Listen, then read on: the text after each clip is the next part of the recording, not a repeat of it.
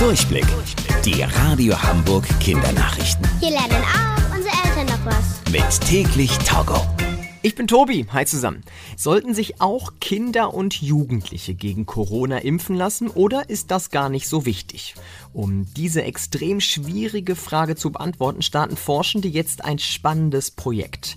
In der Stadt Siegen in Nordrhein-Westfalen wollen sie mehr als 20.000 Kinder und Jugendliche impfen.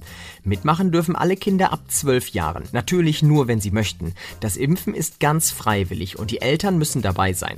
Nach den Impfungen wollen die Forschenden Forschenden ganz genau beobachten, wie sich das Coronavirus an den Schulen der geimpften Kinder ausbreitet. Wenn alles gut läuft, können die Forschenden euch und euren Eltern dann in einigen Wochen sagen, ob es wichtig ist, dass ihr euch gegen Corona impfen lasst oder eben nicht.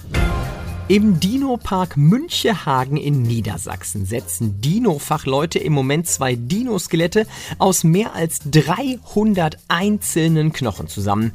Zwei Jahre werden sie für dieses super schwierige Dino-Puzzle brauchen, denn das Wichtigste ist, dass alle ganz vorsichtig arbeiten. Das hat der Teamleiter verraten, Rodney Diem. Wenn wir schnell arbeiten, dann ist das leider im Nachteil der Knochen. Das heißt, wer schnell arbeitet, ist unkonzentriert und äh, macht da mehr kaputt, als sein muss. Nach und nach setzen die Dino-Fachleute die Knochen zusammen. Und in zwei Jahren könnt ihr dann im Dino-Park Münchehagen die riesigen Dinoskelette bewundern.